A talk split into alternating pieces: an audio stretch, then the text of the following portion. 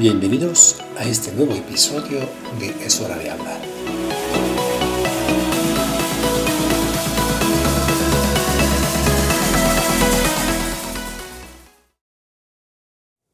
Dándole tantito seguimiento al episodio número 3 sobre la santidad, me gustaría hoy reflexionar con ustedes sobre un versículo del Apocalipsis. Ya sé que este libro pues es bien complicado, que nadie lo entiende. Y no se preocupen, no me propongo ahora explicárselo, ni tampoco los símbolos y todas las profecías que están en este libro. Solo quisiera leer una frase y compartir con ustedes una reflexión. La saco del capítulo 2, del versículo 17. El que tiene oído para oír, oiga lo que el Espíritu dice a las iglesias. Al que venciere, le daré a comer del maná escondido, y le daré una piedrecita blanca, y en la piedrecita escrito un nombre nuevo, el cual ninguno conoce sino aquel que lo recibe. Desde la primera vez que leí esta frase, hace mucho tiempo, me quedé muy intrigado con este misterioso nombre que iba a recibir y que solo Dios conocía. Hay que tener en cuenta que el nombre en la Biblia tiene mucho significado.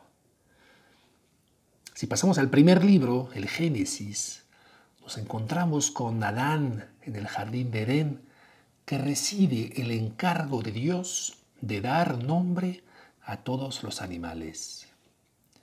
Y así pasan uno por uno delante de él y los iba nombrando.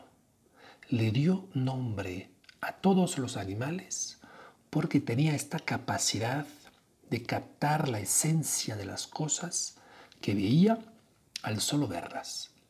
Y por eso les podía dar un nombre.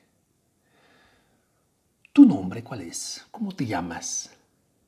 Si caminas por la calle y escuchas tu nombre, te sientes interpelado. Y si alguien se acerca y te llama por tu apodo de infancia, que solo tus hermanos, tu familia conoce, te vas a sentir pues todavía más interpelado.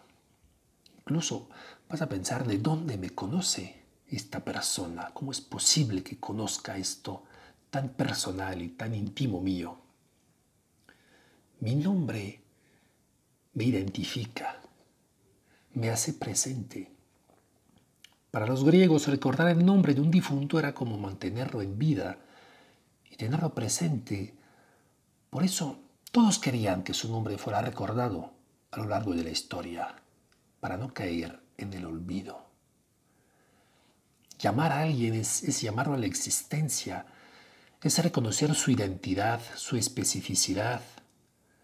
Así los prisioneros en el, campo de concentración, pues solo eran números, porque no se reconocía su dignidad, su persona.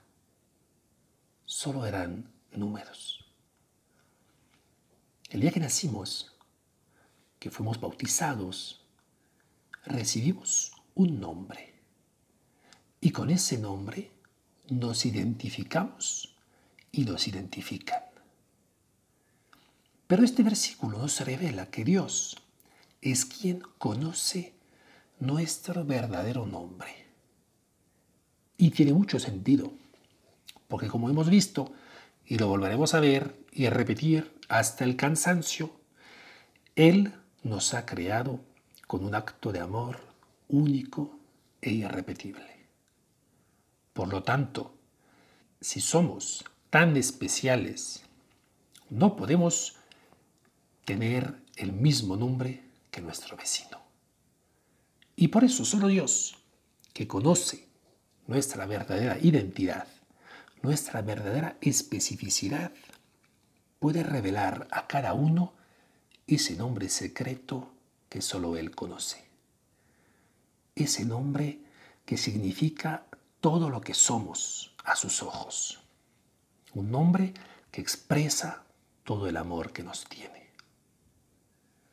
Ser santo es corresponder a ese llamado que Dios nos hace al crearnos y al redimirnos con su muerte y resurrección. Es ser ese hijo que se sabe creado y amado con infinito amor por parte de Dios y que busca responder a ese amor con esa misma especificidad y singularidad que lo caracteriza. Cada uno de nosotros es único a los ojos de Dios. Por lo tanto, nuestra respuesta amorosa a su llamado también será única. Y ese nombre que nos será revelado cuando lleguemos al cielo, también será una expresión de esa relación tan única de Dios con cada uno de nosotros. ¿Quieres saber cómo Dios te llama? ¿Quieres saber tu verdadero nombre?